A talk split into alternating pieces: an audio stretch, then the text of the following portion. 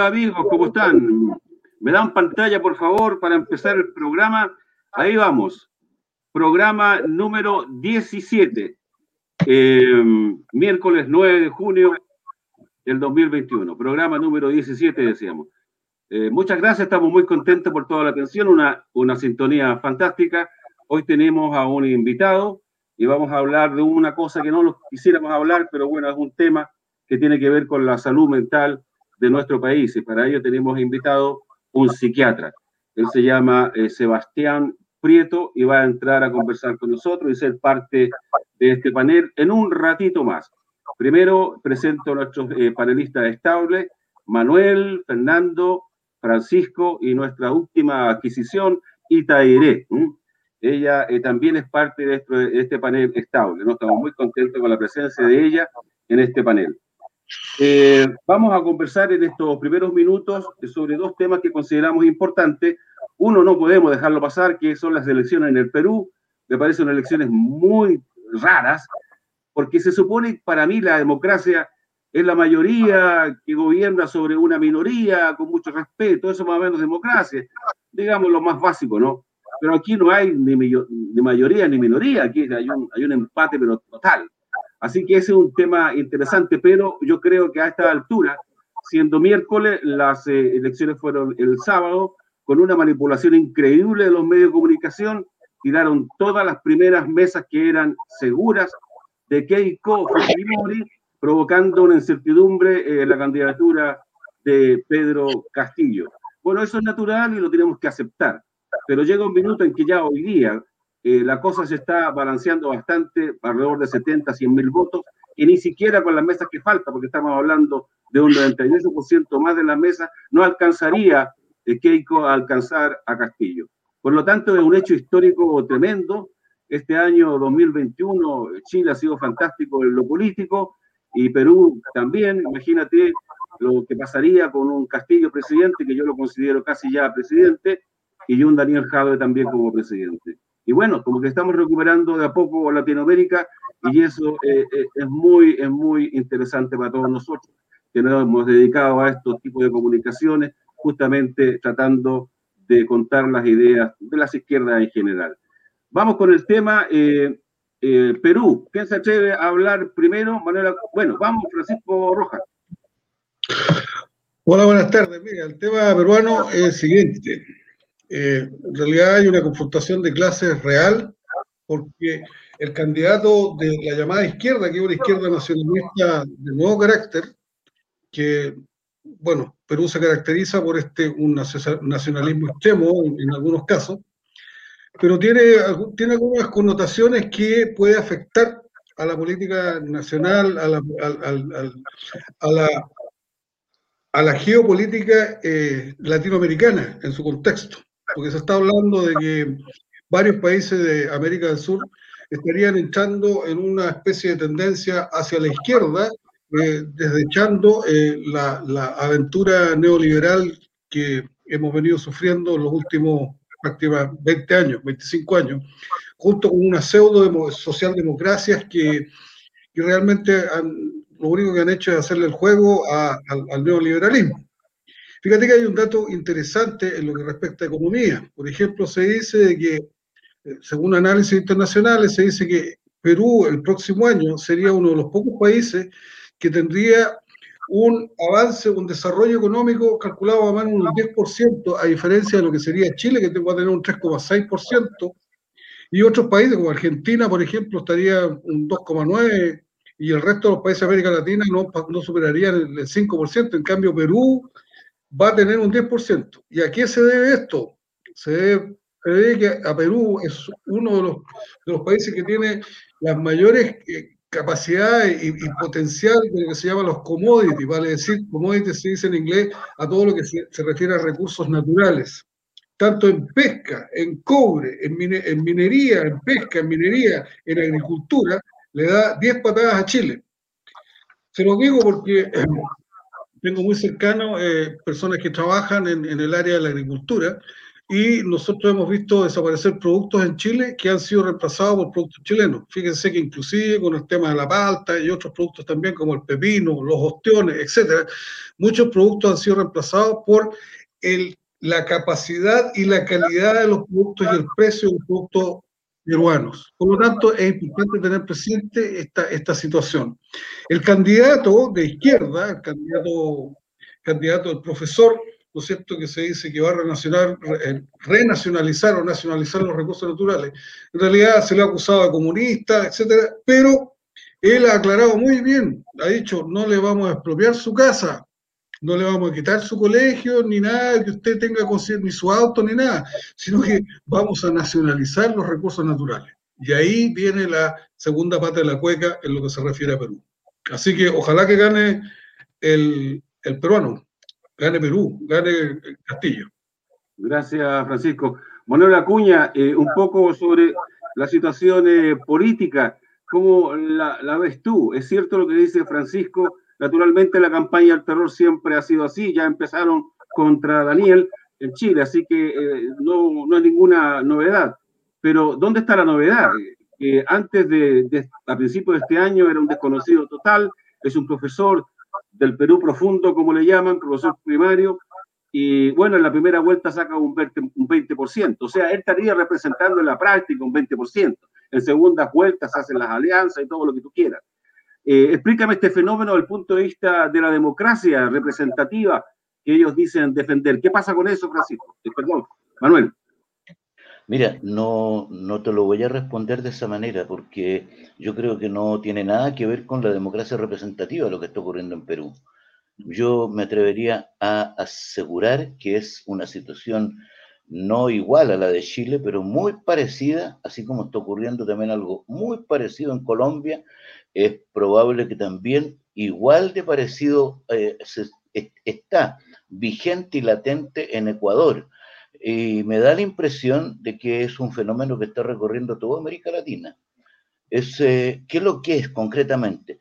Em, un agotamiento del modelo neoliberal, por una parte, que es eh, el problema económico que está que esto es un problema de todo el mundo. El modelo neoliberal está agotado por tanto, tienen que buscar, los encargados de mantener el sistema capitalista tienen que buscar un modelo que se adecue a él. Y ahí están ensayando fórmulas, eh, tratando de volver a un neo-keynesianismo, una cosa de ese tipo así, pero están buscando algo. Pero lo otro que es muy importante es que eh, algo que también tocó Francisco y que dice relación con, lo, con la izquierda latinoamericana. La famosa izquierda, esa izquierda de la que se habla uno y que yo la pongo entre comillas, es una izquierda que no representa los intereses de las clases dominadas, no representa a los sectores explotados, sino que está ha, estado permanentemente al servicio del gran capital en alianzas espurias con los sectores de eh, altos ingresos para eh, poder mantenerse y mantener privilegios que no les corresponden. Ahora, eh, Castillo, ese es el que representa hoy día a ese movimiento social. Y, lo planteo de esa manera. Primero, no es un desconocido. Y ahí me voy a permitir corregirte, Víctor, no es un desconocido. Es un profesor primario, sí. Eh, aquí en Chile nosotros tenemos también profesores primarios como Pedro Aguirre Cerda, que han sido presidente de la República. Y, pero en todo caso, yo me, quiero referir a, Pedro Castillo y señalar que efectivamente es un profesor rural. Eh, sus conocimientos son los de profesor rural. No es un economista, no es un estadista, no es ninguna persona. Es una persona del pueblo. ¿Y se destacó en qué? En, el año 2017, él encabezó la huelga de los profesores en Perú. Y ahí él destacó como el líder que, que, que, estaba, que estaba emergiendo. Y eso fueron, eh, muchas otras personas empezaron a, yo diría, a incorporarse al movimiento. Él nunca perteneció a partido político alguno. Él eh, fue y participó en las elecciones presidenciales cuando vio que tenía un apoyo de varios sectores de organizaciones populares, eh, se metió y pidió un cupo dentro del partido Perú Libre. Eh, él está asesorado por una persona que es un, economista bastante interesante, que justamente es el que le ha planteado el, el, panorama de lo que hay que hacer. Es una persona a la cual, bueno, más o menos Francisco se refirió a eso, a los problemas de nacionalización y una serie de otras medidas que, que, que yo diría que son de mayor participación a, los sectores populares. Él se define como una cosa bastante rara y que coincide con lo que dijo Francisco, que es, eh, este Perú es un, es un país muy nacionalista. Él se define como marxista, leninista, mariateguista.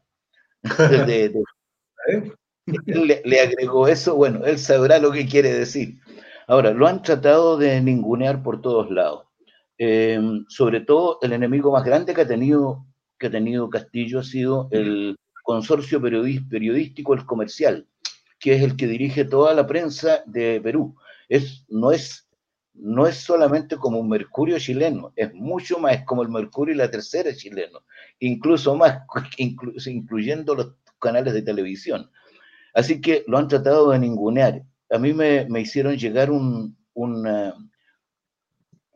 eh, se llama un, un, montaje en televisión que, que hicieron em, en donde él está entrevistado por un periodista que se, en el fondo se ríe de él, porque le va preguntando cosas que él no las domina efectivamente.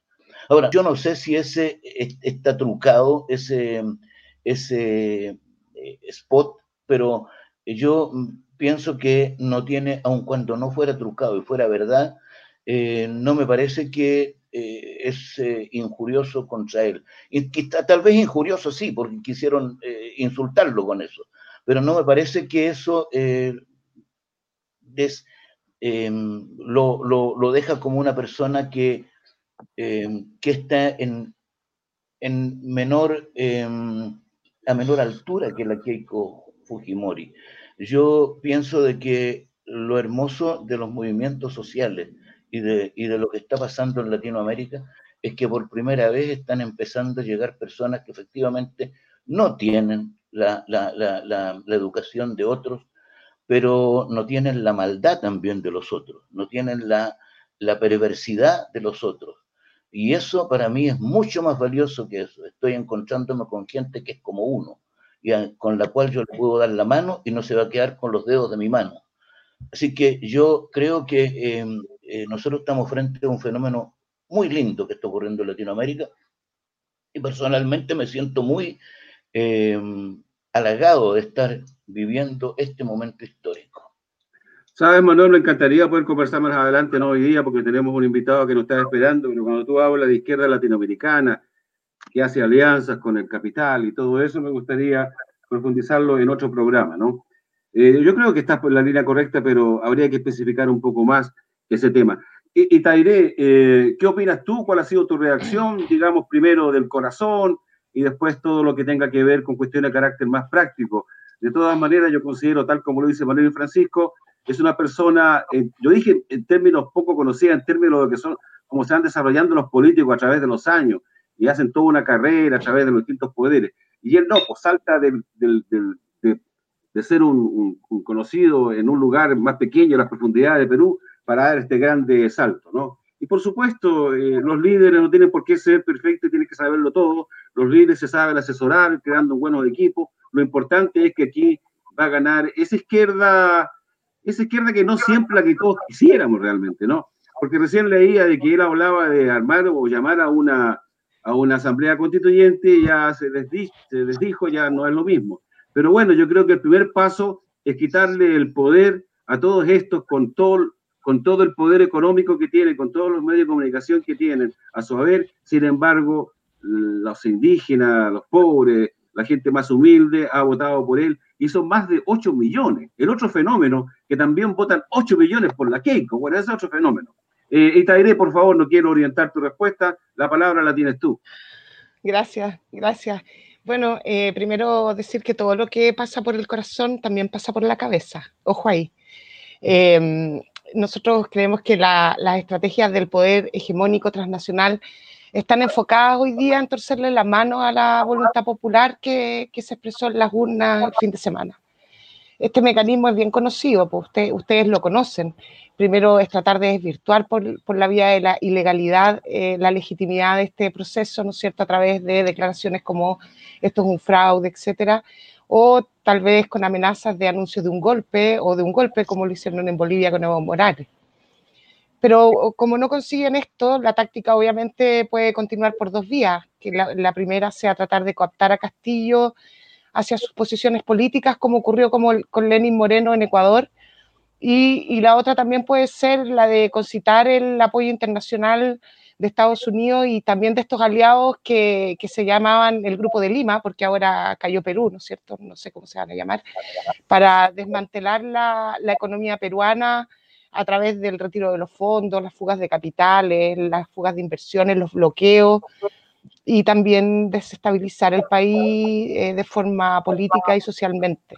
Socialmente como a través de, protestas digitadas, de grupos paramilitares, ¿no es cierto?, entregándole más eh, eh, insumos de alguna forma a las redes de narcotráfico y haciendo acusaciones de corrupción como se hizo bajo, bajo este, modelo, este, este, modelo de la Operación Atlanta, ¿no? que de alguna forma responde a, este nuevo concepto de, de, una guerra de baja intensidad. ¿Para qué al final? Bueno, para neutralizar justamente la legitimidad de, de estos liderazgos populares que, que están surgiendo y de posicionar una percepción política de caos y de desconfianza. Gracias, Ese es, mi aporte. Gracias. Eh, vamos con eh, Fernando Martínez, por favor, tu opinión. Tiene la palabra libre, no voy a inducir tu respuesta. Por favor, Fernando Martínez. Mira, eh, esto de que se ha demorado tanto el resultado en un país que tiene un sistema bastante moderno desde el punto de vista de la elección, así como el, como el venezolano, creo yo que aquí se está negociando. Yo pienso que ya ganó, pero están mediatizando, digamos, el discurso porque detrás del discurso de Pedro Castillo está el apoyo del partido Chile, ¿cómo se llama? Perú Libre, ¿no? Perú Libre. Y está Vladimir Cerrón, que Manuel lo nombraba como economista. Yo pensaba que era médico porque estudió en La Habana y, es un tipo muy preparado, ¿no? Lo han acusado por aquí de que hacía negocios. Eh, en, en, realidad tienen un susto muy grande porque realmente el, el proyecto de Perú Libre no es un proyecto eh, tan tonto, porque, por ejemplo, el declararse marxista, leninista y, mariateguista es muy importante porque Mariategui eh, es, el, es, el, es como el recabarren, pero teórico, de, del indigenismo. Entonces él tiene esos siete ensayos de la realidad peruana, que es una maravilla porque integra Ah, con elementos, digamos, del materialismo histórico y dialéctico, integra, digamos, todos los elementos de los de de los indígenas, vale decir, de la cultura, de la conmovisión, y por eso le decían el Amauta, a pesar de que él partió haciendo una revista que se llamaba La Mauta, que significa precisamente maestro. Entonces, eh, a mí me interesa eso porque se está dando una cosa muy interesante. La clase obrera peruana de la época no era lo mismo que la clase obrera chilena estaba menos desarrollada la minería, pero hoy día es un gigante minero y, hay una clase obrera, pero también está, como digo, el problema indígena que pesa mucho desde el punto de vista cultural. Entonces esta pelea se dio entre dos posiciones, vale decir, el urbano educado y el gran campesinado que vive al margen prácticamente de la sociedad urbana. Y, y ganaron. Entonces, esto es una cosa que puede cambiar eh, aspectos políticos del Perú, porque en Perú hasta esclavos. En la selva hay esclavos. Entonces, es un país que está muy injusto, eh, con todas las riquezas que tiene. Eh, yo tengo que ver más, más antecedentes, porque hasta el momento yo tenía una diferencia de 70 mil votos. Y creo que las mesas que quedan no alcanzan a superar, por lo tanto, Pedro Castillo ya es el presidente. Pero como han ido retrasando esto, me imagino yo de que hay negociaciones, porque hay que limar mucho el, el programa, el ideal del programa de Perú Libre, que es muy avanzado. Considera las expropiaciones de los, de los recursos naturales, que considera, por ejemplo, fortalecer la, la FP estatal, vale decir, el sistema de pensiones nacionales, y el, ir eliminando latinamente el sistema de AFP, que allá incluso la AFP Habitat, donde está el señor Piñera, están en Perú. Entonces, todas esas cosas a lo mejor están negociando en este momento para ir limando, o bien están preparando, te digo, la estafa. Porque hasta el momento, no, oficialmente, no se sabe. Eso. Gracias, Fernando. Bueno, estaremos atentos a todo lo que ocurre en Perú. Naturalmente, además está decir que ha sido muy gratificante, por lo menos, estas noticias. Esperemos que, lo, que le pongan la banda presidencial en los próximos días. Tenemos otro tema en pauta, que es un tema que está relacionado con Chile y tiene que ver con los presos políticos. Todos estos eh, compañeros que fueron presos a propósito del estallido, revuelta o revolución de octubre. Mi pregunta, vamos al, al grano. ¿Y qué está pasando aquí, aparte del traslado de estos presos a Rancagua o a Talca? Creo que fueron, ya lo conversaremos más adelante. Pero frente a esta situación en que se encuentran estos presos, ¿son políticos o no son políticos? ¿Tienen derecho al indulto o no tienen derecho? ¿Cómo se entiende la protesta? ¿Cómo se aplican las leyes, se, cómo se aplican las, leyes dictadas después del, estallido con, con eh, restricciones que tienen que ver con las barricadas y todo eso? Hay un cambio en la ley y es por eso que está en discusión o no el indulto o si son o no presos políticos. Vamos a empezar por Manuel Acuña, por favor.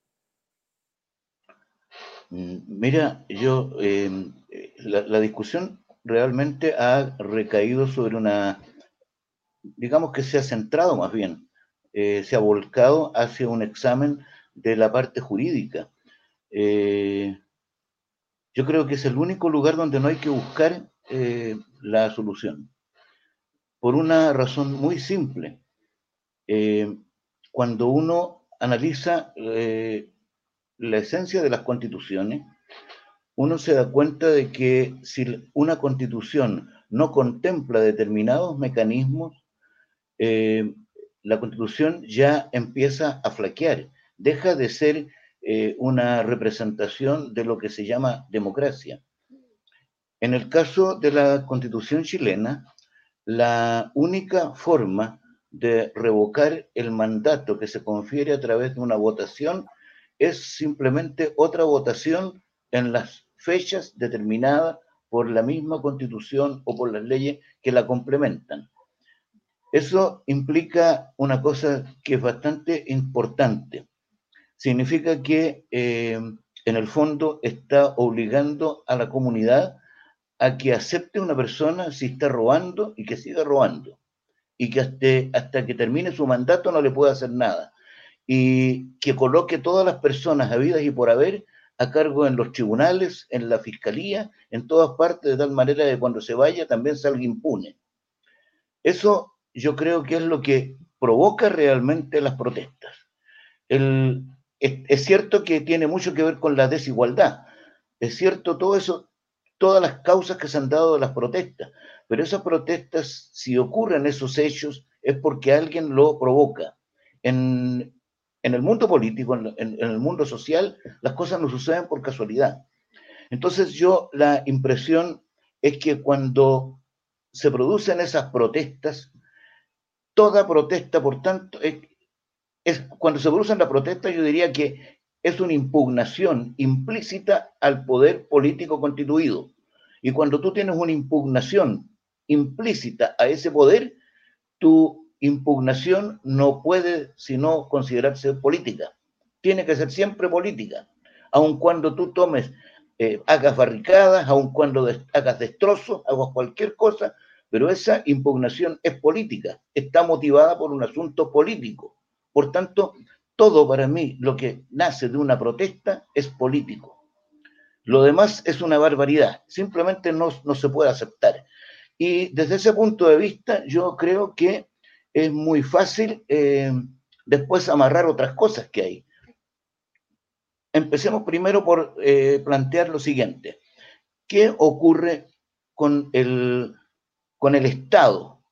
El Estado, o sea, ¿por, por qué por qué mucha gente se deja llevar por el asunto de que no debe ser violenta una protesta. Por una razón muy simple, porque la sociedad fue organizada en forma de Estado y el Estado tomó para sí el monopolio de la violencia. cuando tú tienes el monopolio de la fuerza y de la violencia, todo lo demás pasa a ser un atentatorio contra eso. Por tanto, siempre que haya una protesta, alguna cosa por el estilo, siempre va a ser calificada de delito. Siempre. Por tanto, ahí es donde viene el, el kit del problema que hay con, con lo legal. Entonces, yo, mi impresión a mí es que esto todo eh, realmente no, no, no tiene ninguna razón de ser seguir discutiendo esto, al margen de que eh, se puede esgrimir algunos, algunos antecedentes, como por ejemplo lo que está en el artículo, eh, me parece que el 7, letra 8 del Estatuto de Roma, en donde se definen los delitos políticos y se plantea de que todo lo que implique un cuestionamiento al, poder político es un delito político. Por tanto, no se puede detener a la gente y eso se puede utilizar pero, pero tiene que hacer ante los organismos internacionales. Ante el organismo no, nuestro, acá es imposible. Pero hay una cosa mucho más interesante que ha ocurrido estos últimos días. Yo siempre tuve la sospecha de que este problema de los presos políticos que hay en, el país dependía todo de la fiscalía. Y la fiscalía, eh, el señor Jorge Abot, es un bandido para mí, es un bandido, un ex militante del MAPU colocado ahí para que resolviera el problema del, del financiamiento ilegal de la política. Entonces, el señor Abbott fue colocado con una misión específica para que hiciera determinadas cosas y resolviera problemas que podían afectar la institucionalidad del país. Entonces, él es el que ha dado la instrucción para que los delitos, ya los presuntos delitos que hay eh, se, eh, se le imputen a los, a, los, a los procesados y se les mantenga en una prisión que realmente eh, yo diría que es, escandalosa, sin, sin ser, sin ser sindicados, sin ser acusados como de, delincuentes, sin haber una sentencia judicial, sin estar procesados siquiera, están ahí pagando una, una, una deuda que no corresponde. Eh, yo creo que eh, solamente el hecho de que haya salido hace unos dos días atrás que el fiscal, el fiscal nacional, está pensando en em, apoyar el asunto de indulto o solucionar el problema de los presos, muestra que él es el que tiene a cargo la mantención ilegal y abusiva, prevaricadora, yo diría, incluso porque es un abuso de sus funciones tener a la gente presa en este momento. Bueno, a propósito de lo que tú decías del abogado del MAPU, eh, la mayoría son bandidos. Yo conozco a uno solo que no lo es. Manuel Acuña. eh, y Tairé, por favor, tu opinión. Bueno, yo pienso que, es muy importante no solo enfocarse en la situación particular de cada preso político, voy a partir con la premisa de que, de que lo son, sino que en la forma en cómo se llevan a cabo los procedimientos de, persecución criminal, eh, los, los, protocolos internos de las instituciones, la educación que se le entrega internamente a quienes adscriben a este tipo de institución, los criterios que sustentan la actividad policial que realizan, y el rol que cumple el Ministerio Público. Entonces, la pregunta es, en manos de quiénes además están estos aparatos, las divisiones, las subdivisiones, etcétera. Los hechos de violencia que nosotros vemos, incluso la omisión en relación a no tener claridad de cuántos son quienes han sufrido de esta política represiva, lo que hace es mandatarnos a generar una crítica que tiene que ser profunda en materia de los delitos contra los derechos humanos. Y ahí es importante observar la necesidad de una reingeniería de todo el sistema, del Estado y de sus poderes, la necesidad de reconstruir todo o de establecer otra forma de hacer justicia y de hacer política donde, em, donde realmente ocurra lo que tiene que ocurrir, porque entonces quiere decir que no hemos entendido nada, que en realidad no, no estamos entendiendo a qué nos referimos cuando hablamos de justicia, de verdad y de reparación. Eh, es imperante que nos pongamos al día con este tema porque lo venimos, venimos arrastrando una historia de injusticia, de silencio, de impunidad, eh, donde no son 30 pesos, la verdad, porque tampoco son 30 años, es una historia de, de abusos de siglos a partir de la conquista que, que ha tenido episodios trágicos, que nos va recordando siempre quiénes son los que detentan el poder en esta sociedad que, que se vuelve tan desigual. En cambio, hoy día, por ejemplo, creo que es importante no dejar de lado que esta relación asimétrica es posible modificar, pues es posible hacer toda esta reingeniería, eh, repensar todo este sistema eh, solo a través de una genuina asamblea constituyente, porque es ahí donde el soberano eh, puede responder a la necesidad que se tiene. Claro que una asamblea constituyente genuina, que, que, no tenga leyes, ni reglas, ni trampas que implemente el poder constituir la élite, como ocurre en el caso de la Convención Constitucional y la Ley 21.200. Gracias, Itaire. Eh, yo no sé si Itaire tiene un sonido, no lo sé. Vamos, eh, Fernando Martínez, con tu opinión para continuar con nuestro invitado. ¿Ok, Fernando? Mira, yo quería ver el problema del, de los presos políticos, si son considerados presos políticos por el Estado de Chile, la historia de los presos políticos. Acuérdate que la Bastilla estaba llena de presos políticos y para salir de la Bastilla se quemó la Bastilla. Entonces aquí, si no hay un acuerdo político o una presión política, los muchachos los van a poder tener eternamente ahí. Ahora, yo entiendo y, te, y tengo la fe, no tengo mucha fe, pero en realidad la con, convicción de que un grupo de constituyentes o de convencionales ha dicho que mientras no salgan los presos, no va a haber convención. Y eso es una forma de presionar, porque si no, si nos estamos basando en Abbott y de todo el aparataje, digamos, de, coerción que tiene el, aparato judicial nuestro, eh, no van a salir nunca. Entonces, por ejemplo, si fuera por el delito común, tampoco, porque los quieren tener ahí. Porque si, si al muchacho lo acusan por una molotov y si y pasa como por delito común, debería estar suelto. Po. Pero los tienen políticamente encerrados ahí para presionar y ajustar. Por lo tanto, hay que tener medidas de fuerza. Es muy bueno que los familiares estén siempre en la moneda gritando. Y, y por último, convencer a más con, con eh, convencionales para que no hagan nada mientras los presos políticos no salgan de la, de la cárcel. Yo creo que esa es la solución. No podemos nosotros empezar a soñar que el aparato judicial por sí y ante sí va a soltarlo, sin problema político. Y como tal, hay que hacer política y por lo tanto, otra vez, hay que volver a la protesta. No hay que soltar la calle, porque nos tienen, nos tienen amarrados con esto. Pero ya, como te digo, yo no sé qué el grupo es, pero parece ser que son, ¿cómo se llama el grupo este del pueblo, de los convencionales? La lista del pueblo. Lista del pueblo. El pueblo no va a hacer nada, y es muy bueno que lo digan, mientras no salgan los muchachos. Creo que, y ahora tendrían que ser todos. Los convencionales deberían exigirle al Estado de Chile un hecho político. Suelten a los presos. Eso es. Bueno, sería, sería maravilloso, pero yo, ojalá, yo también lo he escuchado eso, ¿no? Me gustó mucho lo que dijo Daniel, porque siempre preguntándole, oye, el que tiró la bomba, el que destruyó el hotel de la esquina, eh, ¿tiene derecho a ser indultado? Entonces él respondía, quisiera que cuando se inicie eh, al escribir la constitución no haya ningún preso político.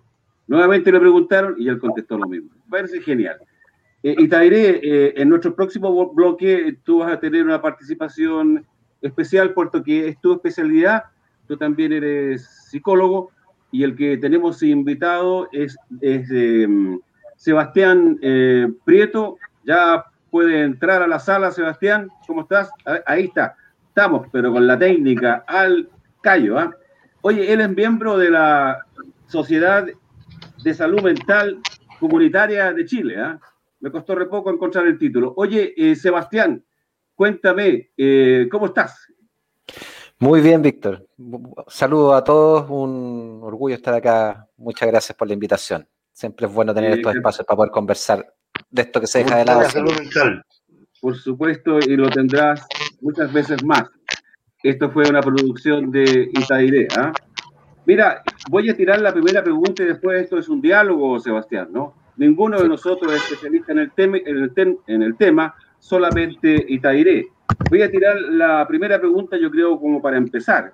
Es bien de cajón, ¿no? El rol de la salud mental en la construcción del país. Sebastián. Eh, Importantísimo. Eh, muchas gracias por la pregunta y la verdad es que tampoco creo que ninguno de los de aquí sea experto en un tema tan amplio y tan complejo como eh, la relación que tiene salud mental con elementos constituyentes, en un momento donde además la pregunta es más válida que nunca probablemente.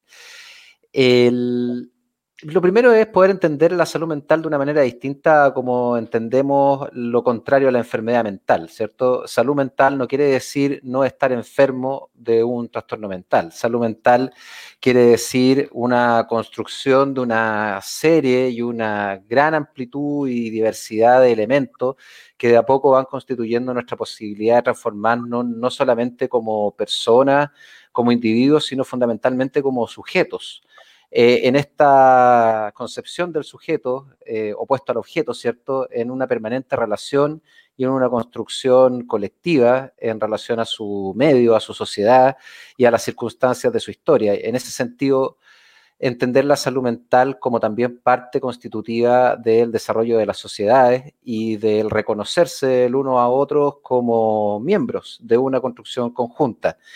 Eh, ahí probablemente tengamos un montón de elementos que conversar. Yo estaba escuchando muy atentamente la, conversación que están teniendo previamente y claramente todo con un carácter muy político. Y la verdad es que mm, hoy día me da la impresión de que coincidimos en que hay cierto ánimo eh, en este grupo y en muchos grupos, probablemente en todo el país, de lo que se puede lograr con este proceso que estamos viviendo como país, con los resultados que se han tenido en las elecciones recientes, con una cierta invitación a una mirada distinta, donde el espacio de asamblea y el espacio de construcción colectiva adquiere un protagonismo bastante inusitado para lo que ha sido en las últimas décadas de nuestro desarrollo. Y en ese sentido, eh, la salud mental tiene un montón de elementos que poder eh, aportar. Uno de esos elementos eh, es precisamente esta concepción del bienestar, del bienestar emocional, del bienestar psíquico y, del rol que tiene la ciudadanía en, los espacios de, salud, propiamente tal. También tenemos harto que hablar de lo que esto pudiera significar en el tema más práctico, más concreto y operativo de lo que es la construcción de la nueva constitución. Ahí hay muchas formas, tanto de forma como de fondo, donde la Convención Constitucional, que es lo que hoy día estamos viviendo como país, estamos a puerta de, comenzarlo, debe tener una, mirada donde la salud mental sea protagonista. Por un lado, eh, hay dos, yo quiero hacer esta distinción y después ya para que conversemos. Eh, por un lado tiene que ver con el fondo, ¿cierto? Uno esperaría que ya que vamos a tener una hoja en blanco, como se nos ofreció, y esperemos que así sea, eh, esta hoja en blanco tenga en vista que cada elemento que conforma nuestra vida de alguna manera va a construir una forma de entender la salud mental y una forma de vivir la experiencia cotidiana distinta. Por lo tanto, en cada artículo que se discuta de esta nueva constitución, vamos a poder darle una vuelta en relación a cuál es la implicancia que eso va a tener en nuestra salud mental. Podemos extendernos enormemente en ese sentido y ahí lo podemos conversar más adelante. Hay elementos que son fundamentales como el derecho a la salud, por ejemplo, o un sistema nacional de salud, eh, que es lo que se pudiera lograr. Pero también hay otros elementos que no son tan eh, fáciles de deducir, pero que, podemos conversar y, y, creo que ustedes lo van a comprender perfectamente bien, como por ejemplo cómo entendemos y cómo eh, nos acercamos a nuestros pueblos originarios y cómo eso de alguna manera construye una identidad como país distinta a la que históricamente hemos asumido eh, y que eso de alguna manera va a construir eh, personalidades y formas de relacionarnos que son mucho más estables y mucho más saludables. Pero por otro lado también tiene que ver con la forma como se da esa, esa discusión constitucional. y va a ser y creo que también es bastante intuitivo poder decirlo, que va a ser distinto el país que vamos a construir si esta convención constitucional se da en un espacio de discusión abierta, ampliada, donde la discusión sea la estrella y no las amenazas o, las discusiones más violentas, versus eh, lo que pudiera ser un espacio mucho más beligerante y donde los, acuerdos posibles sean más forzados. Entonces, eh, creo que tanto como de forma como de fondo, hoy día el tema de la salud mental es urgente, sentarnos a discutirlo. Gracias, Sebastián Prieto. Eh, Manuel Acuña, me gustaría que tú empezaras con alguna intervención, algo que quieras decir, y le vas planteando una pregunta, Sebastián. Por favor, eh, Manuel. Mira, eh, Sebastián, yo soy admirador de Eric Fromm, y tú lo conoces seguramente, por supuesto que sí, pero tiene una obra muy interesante que se llama Psicología de la Sociedad Contemporánea en donde él atribuye eh, a, la, a los modelos que hay que dirigen la sociedad, les atribuye el, estar también influyendo y conformando la salud mental de toda la sociedad en donde ese modelo se aplica. Algo que a mí me parece que está, ha ocurrido en Chile. A mí, yo que estuve viviendo mucho tiempo fuera del país, eh, me sorprendió mucho eh, varias actitudes que vi en los políticos de acá. Y eh, hace un tiempo atrás ayudé a mm, redactar un informe en donde eh, me tiré al palo mayor de, la sociedad. hice una especie de, de predicción de que Sebastián Piñera es un individuo que está con graves afecciones psíquicas, psicológicas. Entonces, el documento eh, se lo enviamos nosotros a, eh, un grupo nuestro, se lo envió a la al presidente del Senado, que era Jaime Quintana hace un tiempo atrás. Y Jaime Quintana lo guardó, se coló y eso tuvo conocimiento la diputada Claudia Mix del documento que habíamos enviado nosotros y se empezó a correr, lo tuvo en sus manos la torre y lo tuvo en manos otras personas y parece que llegó a manos también de, de Adriana Muñoz cuando eh, ella sucedió a Jaime Quintana. Pero el, hecho es que nosotros eh, creemos que hay graves, em, graves deterioros en la salud mental de los chilenos y fundamentalmente en sujetos que están dirigiendo el país.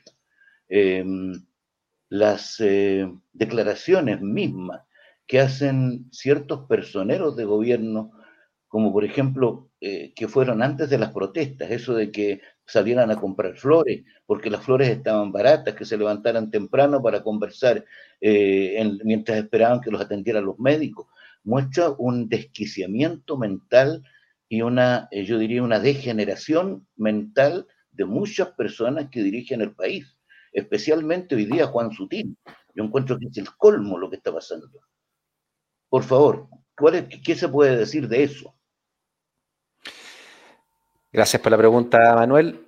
Eh, pero probablemente vamos a tener un punto aquí de, disenso importante, que es importante poder plantearlo y, lo agradezco precisamente por lo mismo. Eh, a ver, eh, primero acogiendo el tema de la relación de los modelos con los modelos de vida, los modelos cotidianos de coexistencia con la salud mental, creo que estamos en pleno acuerdo. evidentemente, la realidad material eh, configura en gran medida la forma como nosotros comprendemos, entendemos y somos capaces de poder eh, tomar decisiones y poder manejar el mundo que nos rodea. Y en ese sentido, la imposibilidad que muchas veces ocurre de poder ser autodeterminados, de tener autonomía sobre las decisiones y de tener incluso necesidades básicas adecuadamente cubiertas, evidentemente afecta de manera profunda la salud mental, donde una frase que yo he repetido un par de veces, pero que no es mía, sino que viene de otro lado. Yo lo he escuchado de Martín Baró, que espero que lo hayan escuchado ustedes también, Ignacio Martín Baró, psicólogo eh, que de la psicología comunitaria latinoamericana, que dice que mm, nos, cuando existe injusticia, la solución a esa injusticia no es la terapia, sino que es la justicia social. Y eso efectivamente hoy día lo estamos viendo con la mercantilización de la, psicología, de la, psiquiatría, de la salud mental, donde se buscan resolver problemas que son de fondo a través de una estrategia eh, eh, terapéutica que no corresponde en ese sentido. Así que en ese sentido completamente de acuerdo. Donde creo que es importante hacer el, punto de disenso es en cómo entendemos el trastorno mental. Y la verdad es que los ejemplos que tú pones, Manuel, que a mí también me parecen tan aberrantes como a ti y que también creo que de alguna manera demuestran una desconexión gravísima del mundo político y del mundo empresarial con la realidad del pueblo, es, eh, no es un síntoma de una enfermedad mental, es un síntoma de una enfermedad social, para ponerle un nombre, digamos. La enfermedad social, aunque sería una, una eh, imposibilidad, digamos, porque la enfermedad la entendemos como un proceso morboso que se da en un cuerpo físico, pero si lo asumimos como en este cuerpo social que se arma, probablemente ahí sí tengamos algunas eh, algo que se puede homologar a una enfermedad mental como es la disociación o los trastornos disociativos, donde uno vive una realidad absolutamente en paralelo a lo que nos encontramos en el día a día. Así, por ejemplo, una persona puede vivir su vida sonriente y tranquilamente, demostrando hacia afuera que las cosas andan perfecto y en el fondo hay un sufrimiento muy profundo. Eso creo yo que el ejemplo del que va a comprar flores o que son 30 pesos nomás y este tipo de, circunstancias que no hemos encontrado repetidas veces. Pero probablemente eso es todo lo contrario de lo que ocurre en una persona que tiene un trastorno mental eh, real.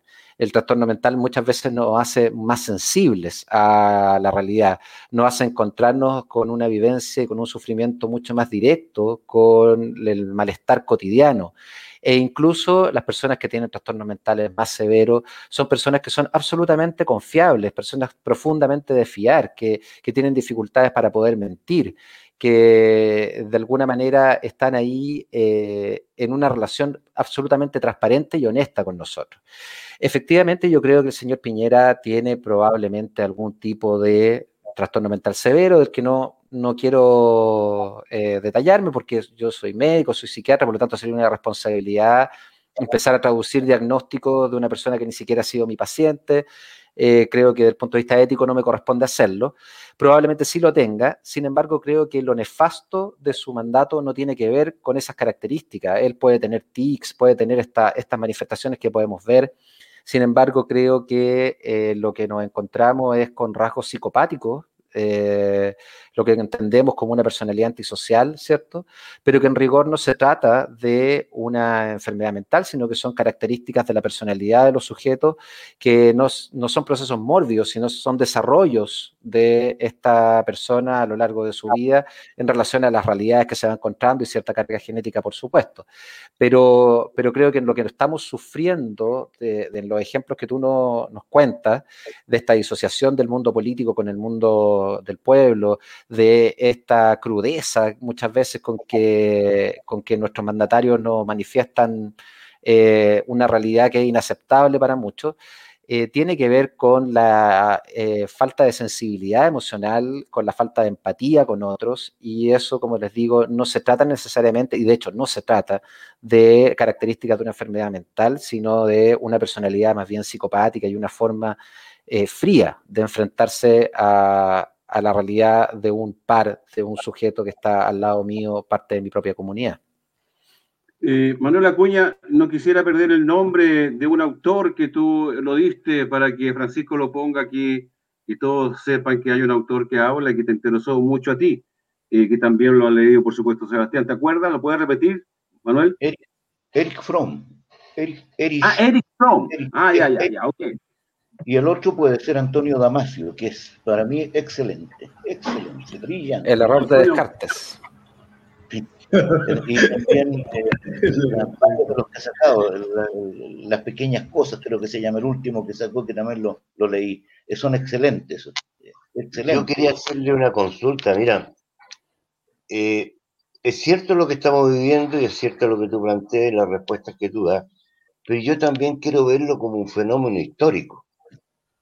Acuérdate que una época, Shakespeare incluso en Rey Lear decía, en la época de la peste, hombres de mente están manejando ciegos.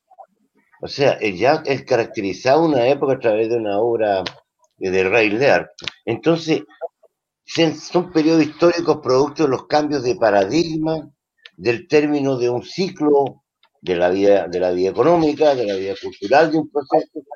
¿Cómo lo ven ustedes desde el punto de vista de la psiquiatría y la salud mental?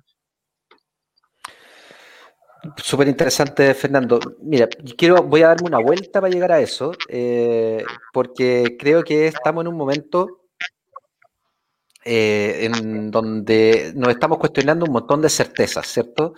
Eh, históricamente hemos entendido un montón de realidades, como por ejemplo lo que entendemos por enfermedad mental, lo que entendemos por incluso por política, probablemente lo que entendemos por periodismo también sea algo que hoy día, de acuerdo a, a los nuevos cuestionamientos y a las nuevas formas de entender el mundo, podemos entrar en un proceso de revisión importante sobre lo que hemos entendido y cómo eso hoy día se aplica. Y eso en el mundo de la salud mental y en el mundo técnico de la salud mental, la psiquiatría, la psicología, la psicopatología, eh, también está ocurriendo. Eh, y es interesante ver, es interesante ver que em, hemos asumido en el mundo de la salud mental una realidad concreta del síntoma emocional, del síntoma psíquico, como que fuera un objeto que está ahí presente, tan, tan presente como es la fiebre, tan presente como es el dolor de cabeza, o, incluso el dolor de cabeza puede ser algo un poco más, más subjetivo, pero, pero como si fueran fenómenos que fueran observables, que nosotros pudiéramos dar cuenta de ellos, tal como damos cuenta de objetos eh, en el método científico habitual. Y la verdad es que eh, pasamos por alto el entender que ahí hay un problema de fondo que todavía no está resuelto. Por ejemplo, el problema de, mente-cuerpo. Eh, la, relación mente-cuerpo es un problema filosófico profundísimo que se viene arrastrando desde el principio de los tiempos eh, en Grecia y, que recién ahora estamos empezando a entender que eso claramente afecta la forma como nosotros realizamos nuestro, nuestra labor cotidiana, eh, especialmente en esta área, como les decía yo, técnica. Y ahí hay algunos paradigmas que, bueno, como Sociedad de Salud Mental Comunitaria de Chile hoy día estamos analizando en algunos grupos de trabajo, porque precisamente lo que buscamos es poder revitalizar la pregunta y, empezar a, dejar de agradecer tantas certezas que no siempre están tan bien sostenidas, eh, con el paradigma de la complejidad, que, que tiene que ver con el caos, que tiene que ver con la multidimensionalidad de los fenómenos mentales y donde el elemento histórico y cómo los conceptos, la, semiótica, la semiología, se ha ido construyendo a lo largo del tiempo y lo que hoy día significa angustia no es lo mismo que significó en el año 1800 angustia y lo que hoy día significa psicosis no es lo mismo que significó en el año 1700 el concepto de psicosis y donde incluso los diagnósticos propiamente tales eh, han ido cobrando características completamente distintas. En ese sentido, lo que como sociedades vamos construyendo y vamos resolviendo, evidentemente transforma la forma como entendemos el, problema de la salud mental y las soluciones posibles en salud mental. Eh, entonces, el elemento histórico hoy día, y a propósito del tema de lo, de lo político que se estaba planteando, creo que es fundamental y ahí es donde yo quiero instalar también este, este concepto y quiero decir algo que, que quería decirlo y yo creo que ojalá pudiéramos tener gobernantes que tienen estas características de las personas que sufren eh, algunos trastornos mentales. Ojalá pudiéramos eh, tener la certeza de que la persona que está ahí al frente nos va a estar diciendo la verdad permanentemente. Ojalá así fuera la característica de, muchos de los, de los empresarios que hoy día tenemos. Pero sin embargo, lo que nos encontramos son precisamente todo lo contrario. es gente que tiene capacidad de aprender, que tiene capacidad de aplicar, que tiene dominio del lenguaje, dominio de la idea, dominio del pensamiento absoluto y que por eso es capaz de jugar también con estos aspectos eh, de la realidad, de transformar una realidad para vendernos una realidad completamente distinta creo que ahí es clave que es clave el tema de la educación, por supuesto, pero es clave el, modelo, como ocupando lo, que preguntaba Manuel también, el modelo de acción que vamos a ir definiendo. Y ahí creo yo que el modelo comunitario, el modelo de, eh, popular, ¿cierto? El modelo colectivo de abordaje de las problemáticas generales. Hoy día lo estamos viendo con la Constitución, pero eso también es aplicable al elemento más concreto en términos de lo terapéutico, eh, es que el que debería empezar a cobrar mayor protagonismo. Y es lo que nos va a permitir saltarnos esta serie de, de dificultades y poder convivir en espacios donde todos tenemos características completamente diversas y que por ser diversas pueden construir en conjunto. Gracias, Sebastián eh, Prieto. Itairé, por favor, tu intervención y, tu pregunta.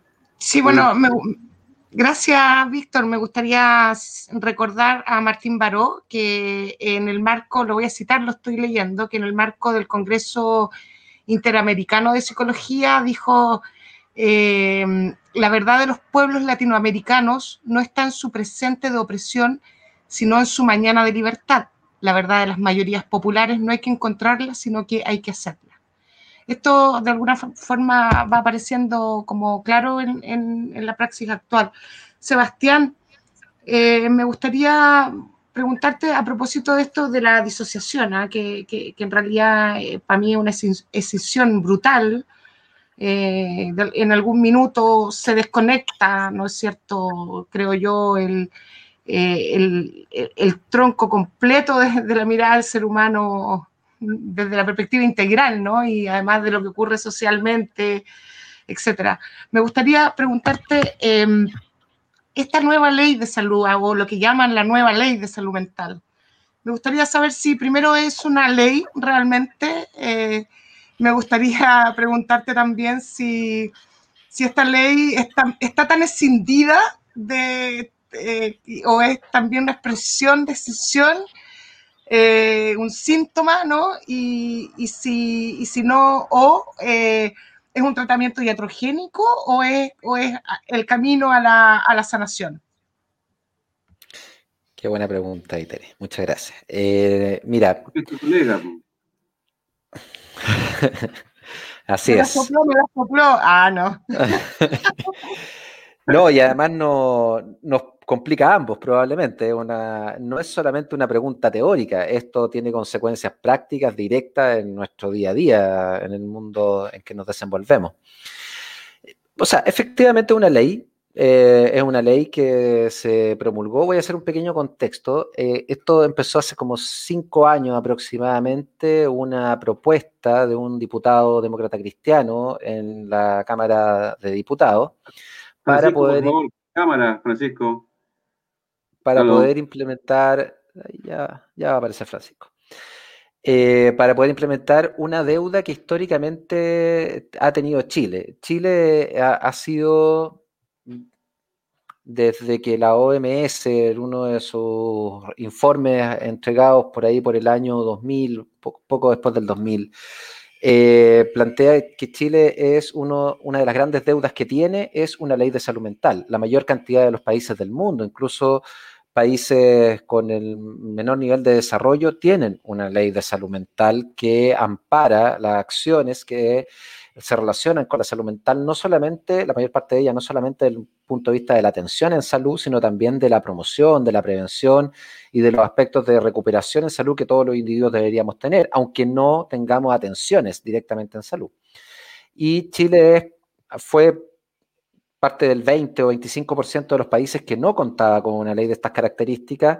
Por lo tanto, era un campo fértil para poder eh, enviar ahí proyectos y propuestas. Y este diputado hace cinco, quizás siete años, eh, envía una ley, una ley que es bastante discreta, que, que buscaba más que nada solamente normar los elementos asociados a la atención en salud y que eh, en el momento en que se presenta, eh, se van presentando distintos aportes para ir transformándola en una ley que sea un poco más enriquecida. En ese proceso, efectivamente, esta ley se enriqueció algo, pero lo que siempre hemos buscado, los que hemos trabajado en estos temas, especialmente las agrupaciones de usuarios y familiares que vienen pidiendo una ley hace mucho tiempo y que vienen trabajando con parlamentarios hace mucho tiempo, es una ley marco de salud mental, una ley marco que dé cuenta de la multidimensionalidad de eh, lo relacionado con la salud mental, poniéndola no solamente en términos negativos, como cuando la salud mental está ausente, es decir, cuando se requiere atención y un soporte extra en salud mental, sino también en, términos positivos, es decir, de cómo se protege la salud mental en el trabajo, de cómo se protege la salud mental en los colegios, de cómo se protege la salud mental en los distintos espacios de desarrollo, y que además, idealmente, viniera asociada a recursos. Eh, hoy día Chile es uno de los países que tiene menor eh, PIB, porcentaje de PIB asignado a salud mental en el mundo. Eh, Chile tiene una prevalencia de problemas de salud mental eh, promedio, digamos, no, no, especialmente alto. Hay algunos grupos donde es un poco más alto, como en la población adolescente, y en algunos temas específicos, como en suicidio adolescente y en, y en consumo en adolescentes. Pero en términos macro, Chile es un país promedio en términos de prevalencia de salud mental. Y un país promedio en prevalencia de salud mental eh, debiera tener un porcentaje del PIB asignado a salud eh, destinado a salud mental de no menos del 5%. Y Chile se ha mantenido bajo el 2.5, bajo el 2.8% toda su historia.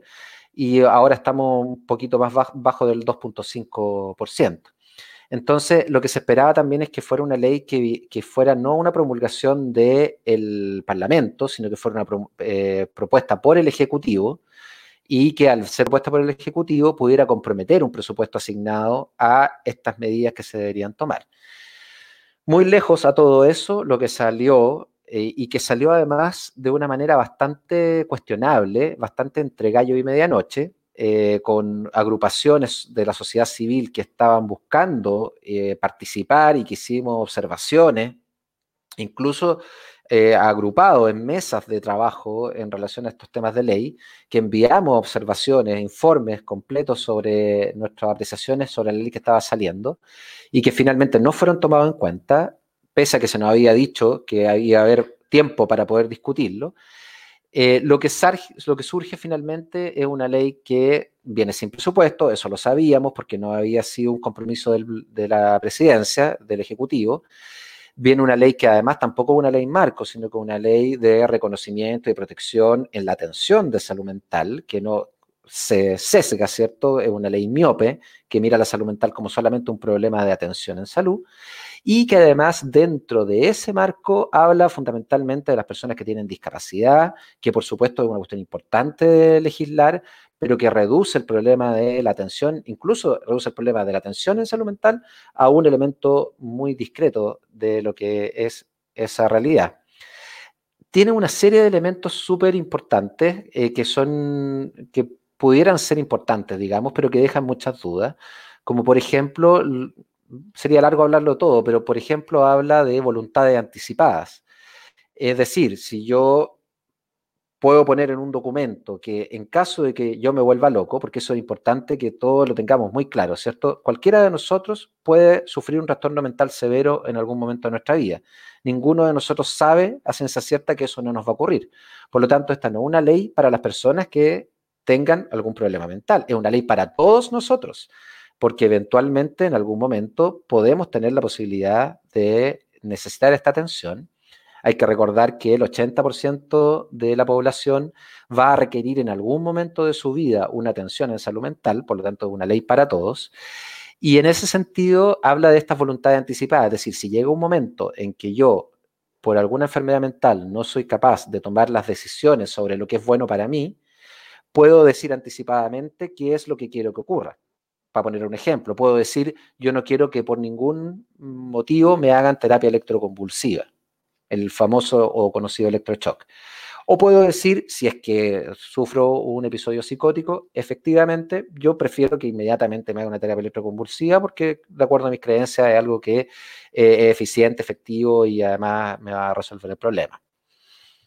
En ese sentido, pudiera ser un aporte, sin embargo, no existe una ley general de voluntades anticipadas en este momento está puesto solamente en lo que es esta ley de salud mental. Por lo tanto, nos quedan muchas dudas de cómo eso se va a articular realmente con el código sanitario. pero a la vez también nos deja un montón de preguntas en relación a algunos desarrollos que se habían logrado tener, como por ejemplo algunos eh, estados previos de esta ley que, que surge, que nosotros alcanzamos a poder revisar, hablaban del cierre de los hospitales psiquiátricos. Eso es algo que el mundo de la salud mental comunitaria busca ansiadamente, dejar el modelo asilar, el modelo del encierro, el modelo de la exclusión, como forma de abordaje de los trastornos mentales y poner el modelo de la recuperación, de la rehabilitación, se le llama recovery porque no tiene una traducción tan buena al español, pero, pero la traducción es recuperación, pero no en el sentido de recuperación de que como yo me recupero un resfrío, en el sentido de recuperación como yo recupero un terreno, como yo recupero un, algo que, que, perdí, que perdí por ley.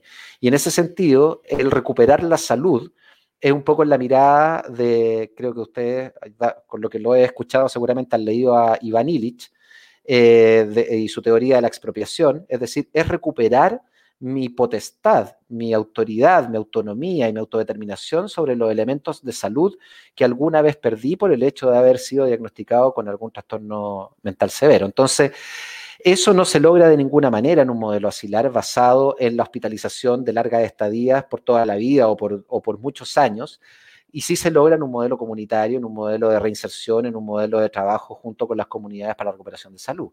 Entonces, esta ley en algún momento habló del cierre de los hospitales psiquiátricos y hoy día la ley que sale promulgada no habla del cierre de los hospitales psiquiátricos, sino que habla de eh, coartar o cortar los ingresos a las largas estadías eh, en los espacios asilares pero dejando una gran pregunta sobre qué va a pasar en el fondo con el hospital psiquiátrico.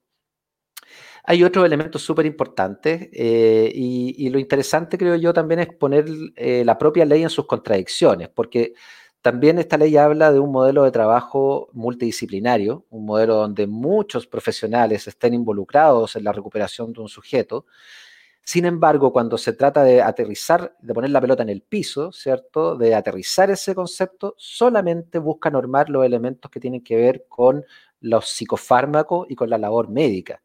Y no, va, no busca normar ni busca trabajar con los modelos de trabajo de las eh, profesiones eh, psicosociales que están asociadas, la psicología, el trabajo social, la terapia ocupacional. Eso queda en un gran en el aire, ¿cierto? Queda dando vuelta, como si lo médico fuera lo único que es importante normar. Entonces, por mucho que dice que se basa en modelos de trabajo multidisciplinario, en la práctica norma solamente lo médico y lo que nos está transmitiendo en el fondo es que el modelo biomédico es el más importante y eso es precisamente lo que no creemos que haya que transmitirle a la población. Hay harto más que hablar sobre la ley, pero la dejo ahí porque son algunos elementos eh, claves. me cuesta mucho, me cuesta mucho interrumpirte realmente. Muy interesante todo lo que tú dices. Pero a propósito de la pregunta de ITAIRE, de la nueva ley de salud mental, naturalmente la legislación vigente seguro que no es suficiente, ¿no? Eh, ¿Qué aspiraciones tienes tú con una, eh, cuando se escribe una nueva constitución? ¿Hay algún constituyente dentro de la constitución o habría que apoyar para que la gente que está escribiendo la, que va a escribir la constitución trabaje en este asunto que tiene que ver con la salud mental que algo tan importante que tú no estás diciendo que hay un 20% de personas que están susceptibles de sufrir alguna enfermedad de este tipo, o sea, nadie está libre. Bueno, yo, yo conozco a algunos que están ya de eso, dentro de ese 20%, ¿no? Y los tengo de cerca, pero bueno, esa cuestión es otro, otro tema. Eh, lo importante es eh, si tú tienes aspiraciones respecto a la nueva constitución. Yo en lo particular, eh, aquí hablo por mí solamente, creo que el, solo hecho de sentarnos a discutir una nueva constitución va a ser un, gran elemento de construcción de salud mental colectiva potencial. Por supuesto hay que ver cómo se va a dar, hay que ver los procesos, probablemente una asamblea constituyente habría sido mejor que una convención constitucional creo que como se ha dado el, tema de la elección de los constituyentes, lo que ha planteado hoy día la lista del pueblo, por ejemplo, y a lo que se han comprometido los independientes en general, de hacer de este proceso un proceso masivo, un proceso colectivo, abierto a la comunidad, abierto a espacios asambleísticos eh, externos, ¿cierto? Que además eventualmente va a ser transmitido públicamente por el canal del Senado, hay, algunas eh, ideas que se han ido lanzando ese solo hecho de, sacar de la, vista una constitución dictatorial que estaba imponiendo una, idea y no sentándose a discutirla, en sí mismo yo creo que es una contribución a la salud mental, porque va a permitir un periodo de tiempo donde nos vamos a mirar las caras, donde vamos a plantear nuestras ideas, donde vamos a decir qué país queremos, donde vamos a decir yo quiero este, yo quiero este otro, y por lo tanto va a permitir la construcción de identidad una de las características comunes del, enfermar psíquico y del malestar psíquico tiene que ver con la disociación de la identidad o de la escisión de la identidad y donde la construcción de una identidad firme es un gran factor protector para el malestar emocional. Entonces, esta construcción colectiva de una identidad eh, en sí misma puede ser una contribución. Ahora, yendo para el tema más específico, si en esta discusión además logramos poner algunos elementos clave eh, sobre temas de salud mental, y, pero más que nada, si logramos abrir la discusión y si logramos incorporar la mirada de salud mental en cada una de las discusiones que estén, es decir, preguntarnos, ¿esto cómo me va a afectar? ¿Cómo nos va a afectar en términos de lo que somos, en términos de cómo nos podemos acoger, cómo toleramos la diversidad dentro de nosotros mismos, cómo aceptamos las diferencias, cómo somos tolerantes con eh, capacidades distintas. Si eso se logra instalar en cada uno de los elementos que se van discutiendo, podemos pensar en que, que, no solamente tengamos que tener una ley de salud mental, sino que realmente cumplamos esta aspiración, que es una frase que, a veces, muchas veces queda vacía, que es que la salud mental está en todas las políticas. Esa es un poco una máxima que ha planteado alguna vez la OMS y que creemos que es fundamental incorporar. La salud mental está en cada una de esas decisiones. Está en el derecho al trabajo, está en el derecho a la asociación, está en la, en la plurinacionalidad, está en el derecho a huelga, está en un montón de elementos que son eh, constitutivos de este acuerdo, este mega acuerdo país. Está, usted está en la sintonía o viendo pauta semanal y tenemos un tremendo invitado, él se llama el, el, micrófono de Fernando, por favor, hay que apagarlo. Fernando, eres tú el sonido. Ahí está, gracias Fernando. Eh, bueno, le decía que Sebastián Prieto, él es psiquiatra y pertenece a la Sociedad de Salud Mental Comunitaria eh, de Chile. Mira, eh, hemos ya hablado con, eh, con Sebastián más de 40 minutos, pero yo no tengo ningún problema y una hora y diez de programa. Si me pones la cámara de Sebastián, Francisco, por favor. Gracias. Tengo una duda, Sebastián. ¿Lo de atrás es digital o real? ¿Qué cuadro más lindo? Explícame de dónde vienen. ¿ah? son reales, no es un fondo de pantalla, Víctor. Son cuadros de tela y óleo que pinta mi hermano, ah, mi hermano Álvaro, que es pintor. ¿Tiene algo de asiático eso? Cuéntame, yo algo veo ahí. El de acá ¿Sí? es un chamán, se lo voy a mostrar, ¿ah? que es un chamán que tiene una historia ahí que viene volviendo un viaje astral y en este viaje perdió el brazo, pero alcanzó un corazón eh, clarividente con un pajarito que se puede ver ahí que es como su guía, y con como buen chamán, digamos, con estos animales de poder que son sus consejeros, y al otro lado una mujer oriental, ahí no sé, también con un gato que está con una cítara y que casualmente, porque estos son de tiempos distintos, quedaron en esta posición, ella lo mira a él, pero no fue intencional, ¿eh? fue queda ahí. Bonito, saludos a tu hermano. Eh, Queridos amigos, eh, nos vamos con una ronda de preguntas cortas, ustedes deciden. Yo tengo una sola pregunta por mi lado, que es, claro, es un poquito de cajón, ¿no? Pero tengo que hacerla. Eh, ¿Cómo ha afectado, eh, cómo han aumentado los trastornos con, con, depresivos, con la pandemia, la situación económica, etcétera? Esa es mi pregunta.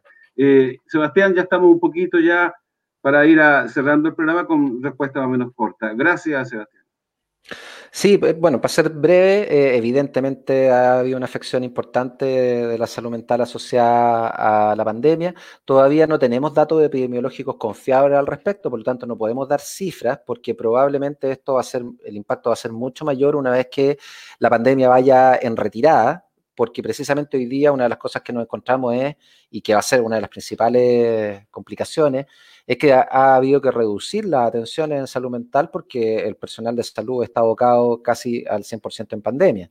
Por lo tanto, cuando uno va a revisar las estadísticas sobre consultas en salud mental, no encuentra tanto, tantas cifras, pero evidentemente la afección económica, las consecuencias propias del COVID en términos neuropsiquiátricos, que son súper importantes. Todos los que tuvimos COVID o que han tenido COVID, un 33% de esas personas pueden tener eh, secuelas neuropsiquiátricas del COVID.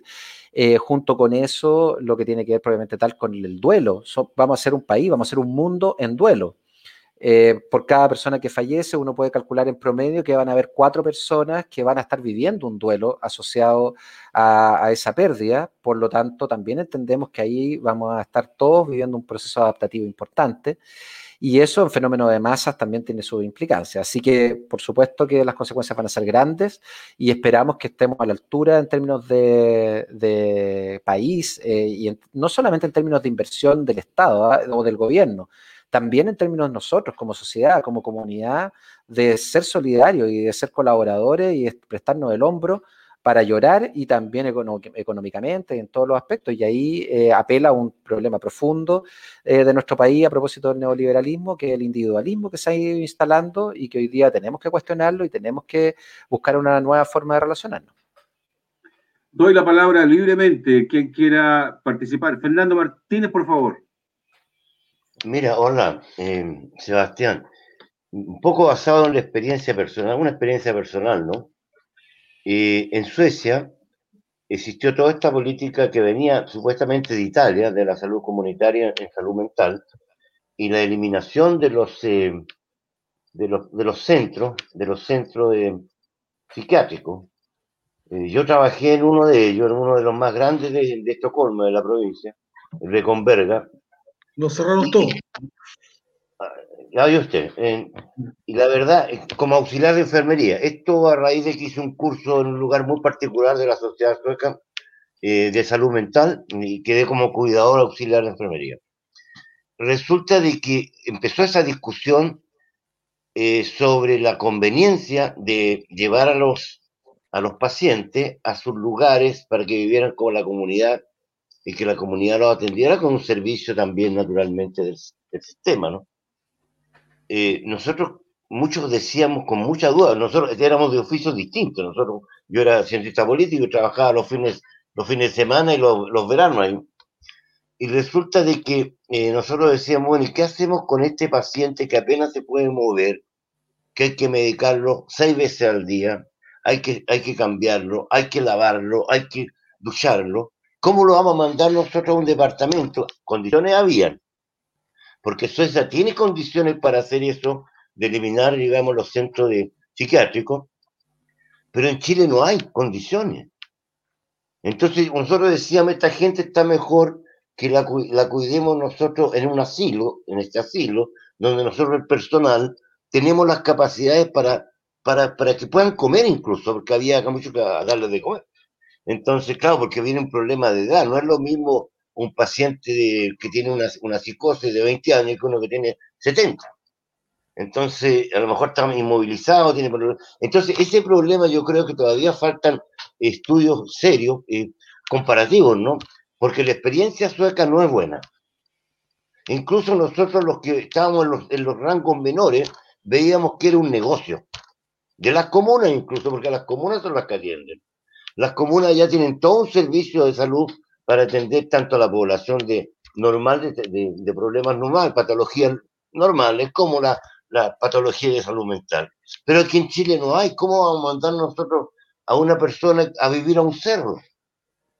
Entonces, son preguntas que hay que hacerse. Este país es un país no solo injusto, sino que sus condiciones no son, no, no son viables para hacer algunas políticas que los italianos no sé cómo la hicieron, porque en Suecia la implementaron y nosotros vimos, cuidado que hay algo de negocio en esto.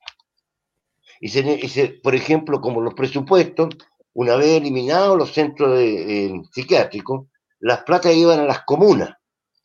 Y las comunas hacían todo el aparataje, digamos, de atención a los departamentos donde llegaba un paciente con determinadas características. Pero también habían empresas privadas en las comunas que empezaron a tomar estos casos y la atención de, de, de los clientes, como le llamaban después, eh, se acabó el paciente, pasó a ser cliente, eh, era muy mala. Entonces, te hago la pregunta, ¿cómo lo están viendo en Chile? Porque la copia yo sé que venía de Italia. Estamos hablando de los años 75 por ahí. En Suecia la aplican más o menos en el año 80. ahí empieza todo el drama este.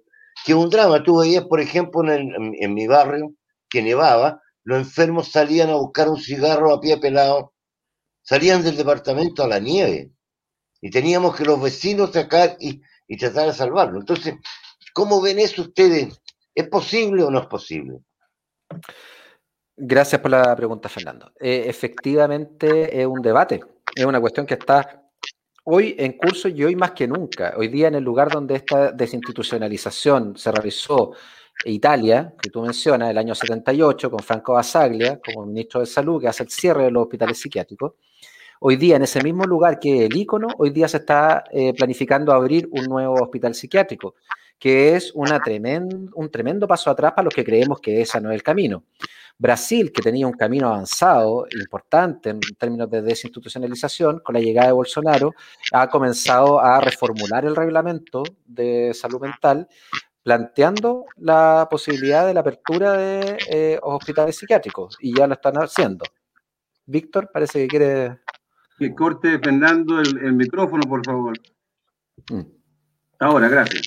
Sí, entonces es, una buena pregunta porque es una pregunta vigente, una pregunta actual y hoy día en Chile, que Chile, a diferencia de los ejemplos que he estado dando, nunca logró cerrar los hospitales psiquiátricos que ha tenido sino que lo ha mantenido y en paralelo ha ido abriendo otras posibilidades.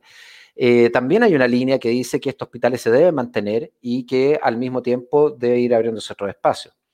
Yo creo que es, un debate muy largo como para poder eh, poner todos los elementos sobre la mesa, pero solo quiero plantear un elemento que creo que es uno de los que más puede orientar. Dos, digamos. Uno de esos es si estos son centros, dispositivos de salud deberían orientar a la recuperación de las personas en su salud. Y la, la forma de recuperar a las personas en su salud tiene que ver con que esa persona encuentre la posibilidad de recuperación y de construcción de identidad y de construcción del sujeto, de su propia existencia, en conjunto con otros que lo reorienten a su propia historia y a su propia realidad. Si uno no hace eso, y esto es evidencia que uno puede demostrar, Goffman, antropólogo eh, eh, de los años 70 también, que lo dejó bien claro en sus textos, habla del síndrome de institucionalización. Y el síndrome de institucionalización, es decir, lo que nos ocurre a cada uno de nosotros cuando estamos en una institución total, una cárcel, un hospital psiquiátrico, por ejemplo, es un fenómeno de alienación. Y al ser alienante, es patologizante. Es decir, la persona que entra a un asilo, la persona que entra a una, institución, a una institución, no se recupera. A lo mejor, como tú dices, Fernando, puede que sea mejor cuidado, dadas las condiciones materiales que se dan en esos espacios y las condiciones materiales que se pueden dar en los espacios comunitarios, puede que esté mejor cuidado, pero de ninguna manera se va a recuperar en su problema de salud mental. Y eso lo tenemos claro. O sea, si nosotros renunciamos a, tomar medidas terapéuticas, metámoslo en un asilo. Si nosotros no renunciamos a tomar medidas terapéuticas y esperamos y aspiramos a sacar el mayor potencial de ese sujeto, debemos incluirlo en su comunidad. Eso no quiere decir necesariamente que lo vamos a poner a vivir solo en un departamento a todas las personas. Pueden crearse espacios residenciales como lo que están planificados en Chile, que son residencias protegidas, que son espacios que quedan dentro de la comunidad, pero que tienen cierto apoyo institucional, donde no es eh, la institución la que se hace cargo, sino que son personas, son personas cuidadoras, son monitores, que ni siquiera, como tú planteabas, puede ser un cientista político, puede ser un, eh, un actor de teatro, puede ser un suplementero, que tiene cierta capacidad y que se relaciona con esa persona de persona a persona, no de institución a personas institucionalizadas. Y ese es el meollo del asunto. Y lo otro que creo que ahí hay una coincidencia importante también, que los gobiernos autoritarios son los que ponen asilo. Los gobiernos que renuncian al, al, autoritarismo y que hacen construcciones colectivas buscan espacios que sean comunitarios porque además tienen que ver con la construcción de sociedad, no solamente con la construcción eh, de la salud exclusivamente. Eh, porque cuando nosotros empezamos a encontrar que estas cosas anormales hay que dejarlas afuera, que estos comportamientos extraños deben quedar en un lugar distinto donde yo me desenvuelvo, corremos un riesgo muy alto, porque el concepto de salud y enfermedad es un concepto móvil, es un límite muy móvil, donde cualquiera de nosotros el día de mañana podríamos entrar en la lógica asilar y que nuestra propia existencia empieza a entrar en conflicto con la existencia de nuestra comunidad. Bueno, a, mí me, da, a mí me, da, me, está dando bastante angustia eh, que no me dé la palabra el Víctor, me tiene, me tiene bloqueado aquí, no me deja hablar. Está censurado, manito, está censurado, Francisco. Está censurado. Pero bueno, mira, eh, yo quiero opinar respecto a, a, a, lo que tú estás diciendo. Yo entiendo de que tú representas una organización eh, que boga por una, eh, una medicina que se aplica en forma en, en, la cual hay participación ciudadana. ¿Es así? Pluralista, sí. Pluralista, ya. En ese sentido, pero es que una cosa es, es, la, es el ideal ciudadano, a mi entender, es el ideal de la, de la estructura ciudadana, el colectivo, ¿no es cierto? Y todo el tema. Y otra cosa es el modelo. El modelo por el cual las personas van a intercambiar, ¿no es cierto?, eh, temas de valóricos. ¿Ya? Tema, temas de, recursos, de supervivencia, ¿ya? De, de, supervivencia personal. El modelo económico impuesto en Chile el año, el año 73 a punta de balazo, ¿no es cierto?, por la oligarquía nacional, los milicos y el imperialismo norteamericano.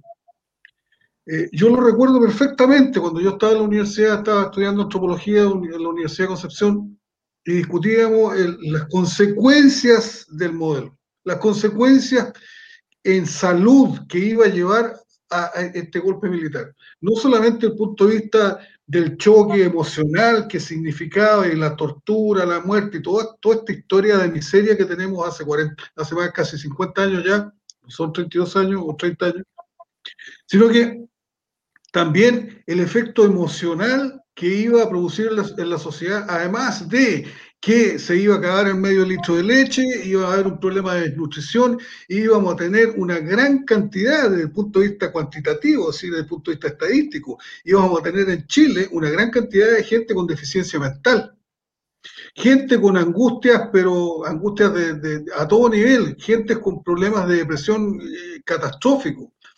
Y fíjate que aparecen, no sé, en el curso de los años, un tema que a mí me interesa, han aparecido estadísticas en Chile que son realmente horripilantes. Y yo las veo no tanto por el ideal de decir que queremos una, un tipo de salud en, esta, en este sentido, con la cual yo estoy plenamente de acuerdo, sino que más bien por el modelo económico, la, las reglas del juego, de cómo nosotros distribuimos los recursos para que generar, ¿no cierto?, el bienestar que es necesario en cualquier comunidad, en cualquier territorio, bajo cualquier condición. ¿ya? Entonces, a mí me preocupa no, tomar el aspecto, digamos, fundamental, que son la, obtención de los recursos. ¿Cómo piensas tú que fuera el tema de del tema constituyente, que podemos nosotros decir con una ley, podemos establecer en una ley de que sí, la salud va a ser gratuita y de calidad precisamente igual que la educación? Lo podemos establecer en la, en la constituyente, ¿ya?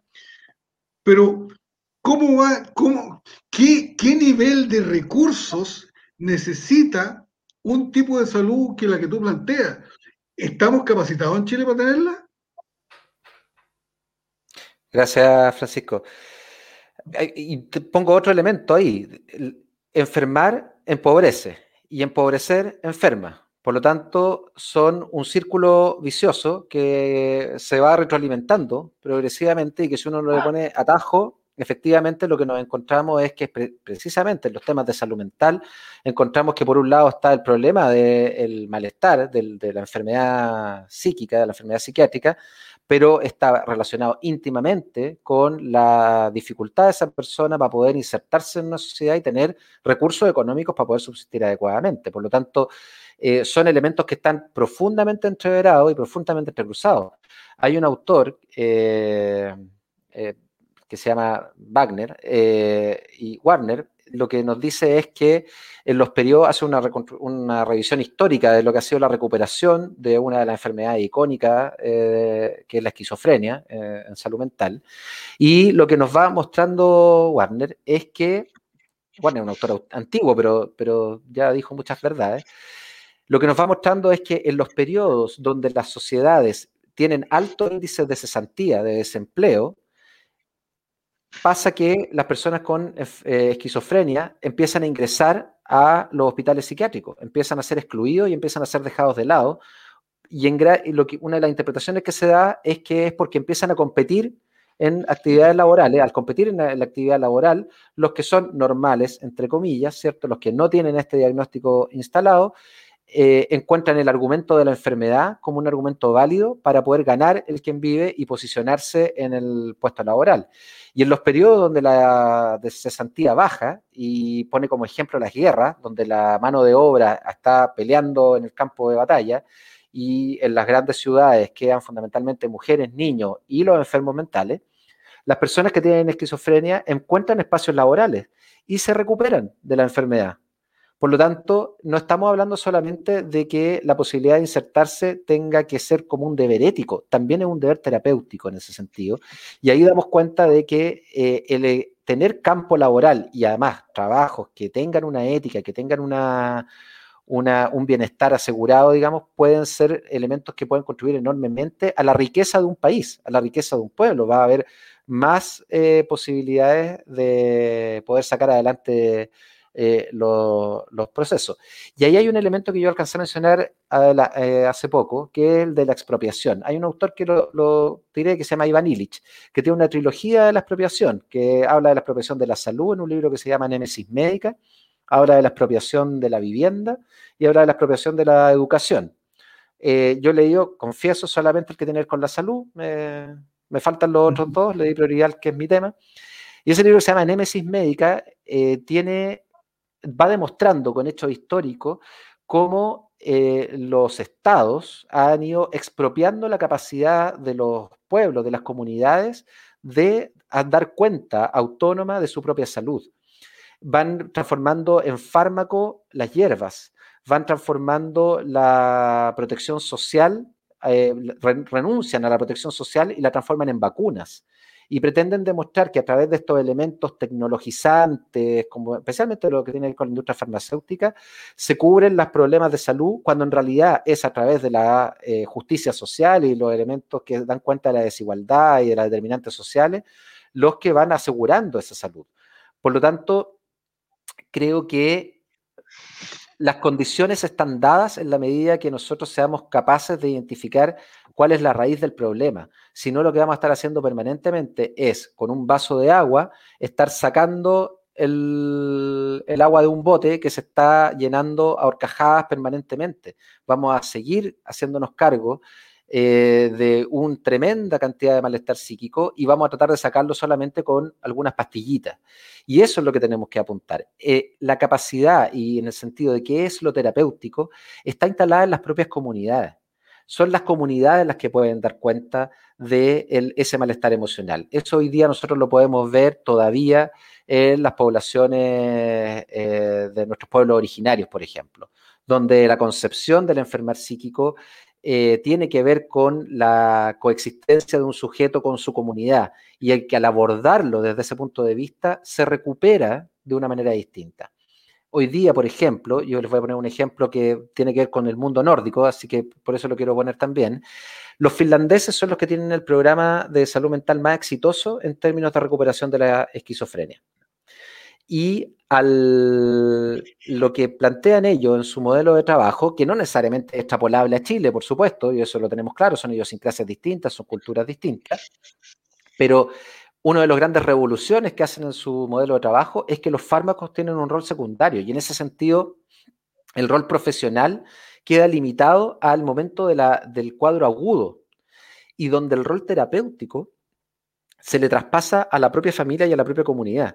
Y se trabaja con la familia, fundamentalmente con la familia, para que ahí se vayan encontrando las soluciones cotidianas del día a día, que son las que van a permitir una resolución. Claro. Sí, Francisco. Sí, perfecto, perfecto, estoy de acuerdo, pero es una familia que tiene los, los niveles más altos de ingreso al mundo, tiene las condiciones eh, infraestructurales más altas del mundo, no tiene problemas de deuda, no tiene problemas de ninguna especie. Es decir, es una, es una sociedad, además que cuantitativamente los finlandeses no son ni 3 millones 500, por lo tanto, eh, la proporción de enfermos con esquizofrenia debe ser mínimo. En cambio, la, la, la consecuencia que hemos tenido, ¿no es cierto?, eh, en Chile es terrible. Entonces, pero bueno, yo creo que, Víctor, yo creo que digamos, es un tema que va para, para largo, así que agradezco tu respuesta. En todo caso, yo quería solamente manifestar mi opinión. Muchas gracias y gracias, muy interesante lo que estás planteando. Muchas gracias. Oye, un dato, un dato, un dato fidedigno, ¿no? Si bien es cierto, la educación finlandesa, así como la, los sistemas de salud son muy avanzados, eh, conversando con, con, colegas en Suecia decían, eh, la educación finlandesa, en el caso de Finlandia, es autoritaria. Buscan resultados. Tiene que haber resultados. La sueca, sin embargo, era más libre. Había una especie de libre albedrío. Entonces el efecto, el efecto en la salud mental de los jóvenes era este. Si bien ellos han resuelto problemas de la esquizofrenia, no han resuelto el problema de los suicidios, es espantoso son preguntas que uno tiene que hacer. Ahora, nosotros sabemos por experiencia que cuando llega noviembre, la oscuridad es total, total. se produce una depresión y, y comienzan los suicidios. Tanto en todos los países nórdicos, hay que decir las cosas como son, en uno más que otro. Hasta que aparece la primera nieve, aparece la luz, el reflejo, y empieza uno a vivir de nuevo. Entonces, ¿cómo resolver eso desde el punto de vista de los fármacos, de la, de la sociedad, del comunitarismo? Eh, estamos, somos muy frágiles, porque tú dijiste una cosa, de que nadie está seguro de que su salud mental se va a mantener en el tiempo. Y yo me daba cuenta en el hospital de que, mira qué experiencia, habían algunos que podían pintar. Entonces me pintaban con los ojos, yo me ponía de modelo me pintaban los ojos así, como con Dorito, ¿no? con círculo. Y la pera por acá. Y la cabeza por acá. Entonces, yo decía, ¿tiene remedio esta persona? Y ahí se hacía mucho, te lo voy a decir porque es verdad, ahí se hacía mucho estas trepanaciones, ¿cómo le llaman técnicamente?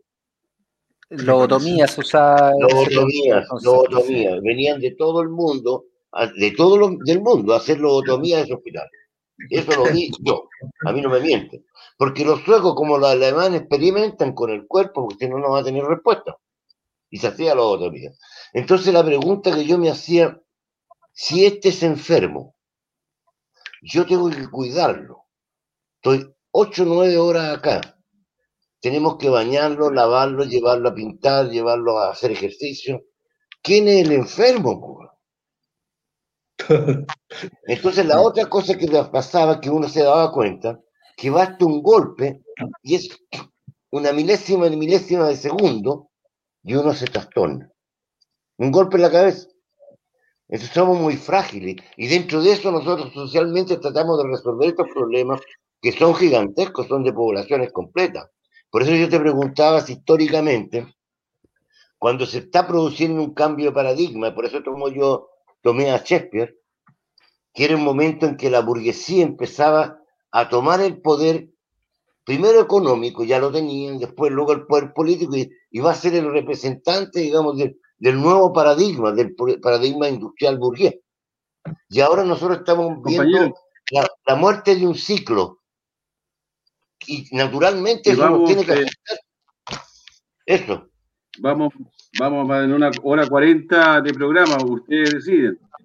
Yo lo más largo que opino que una, una hora treinta creo que es bastante, bastante eh, entonces eh, yo quisiera eh, darle la palabra a Itairé y que ella haga la última intervención, quizás con alguna pregunta, pero ya despidiéndonos. Eh, siempre hemos acostumbrado, Sebastián, a dar una, una vuelta por cada pregunta, digamos, ¿no? Y, y, creo que una hora y media es más que suficiente. Así que, pucha, agradecemos tu participación. Obviamente, yo quisiera tenerte de nuevo y seguramente va a ser así. Y te diré, por favor, un comentario final con alguna, haz lo que tú estimes conveniente. No, un, comentario muy breve, decir que el modelo de psiquiatría comunitaria lo que busca en el fondo es llevar la salud mental a la comunidad y al paciente y poder desde ahí recuperarlo, generando toda la red. En el fondo es que es, es devolverle el poder, ¿no? Y, y hoy día el proceso que está viviendo Chile también tiene que ver con devolverle el poder al pueblo y yo creo que es tremendamente importante entender que, que, si estuviéramos en una genuina asamblea constituyente, el modelo de psiquiatría comunitaria cabería de manera perfecta dentro de, de lo que significa eso. Eh, decir que, claro, en, en, una genuina asamblea constituyente habríamos tenido más personas como Sebastián ahí, más eh, familiares representados no solo en, el tema, en la temática de la salud mental, sino que de manera transversal, como decía muy bien él, la salud mental es transversal a, todos los temas que tienen que ver con, con, el ser humano. Finalmente, la salud general es una sola y, y los seres humanos en este planeta también somos un solo organismo que está en interrelación permanente. Por lo tanto, los cambios que nosotros tengamos en nuestras interrelaciones son cambios que nos favorecen también como seres individuales, pero también afectan a la ecología y hacia la inversa. Entonces, todos los cambios sociales eh, nos eh, contribuyen a mejorar también las condiciones de nuestras experiencias personales. Por eso es que en una asamblea constituyente es muy importante, una asamblea constituyente es muy importante para nuestra salud personal porque nos legitima en nuestra identidad porque nos empodera en nuestros vínculos, porque for fortalece nuestra autonomía como sujeto, porque nos colocamos nuestras propias reglas, porque nosotros eh, en el fondo vamos siendo la voz ética del pueblo y el modelo de psiquiatría comunitario también es un llamado a la ética, como decía Sebastián, en relación a la mirada de la persona, ¿no? Eh, que, es tremendamente importante y que los profesionales no deben olvidar y siempre cuando hacen una intervención deben preguntarse si lo que estoy haciendo es ético o no. Eh, eso, eh, Sebastián, gracias por, por, por venir. No, muchas gracias por la invitación. Estoy dispuesto a que me inviten de nuevo. Solo quiero hacer un comentario final antes de que pues, continúen con el proceso, me imagino ya de cierre del programa, que somos frágiles individualmente. Colectivamente somos poderosos y firmes. Entonces creo que eh, por eso que hoy día esta conversación es tan importante y tan necesaria y urgente. Dame cámara, Francisco. Trata de dormir en una pieza con una nube de mosquitos. Muchas gracias. Muchas gracias, Sebastián. Realmente muy interesante. Agradezco también a Itabré que nos dio la posibilidad de contactarte, así que estamos muy contentos. Y gracias a todos los panelistas, siempre haciendo las preguntas más acertadas. Francisco, eh, queremos un poquito en privado porque tengo que fumar un cigarro y tengo que hacer un saludo por Perú, así que en eso estoy esperando para poder eh, eh, hacer lo que corresponde después que termine. Muchas gracias a todos ustedes y nos vemos el próximo miércoles. Chao.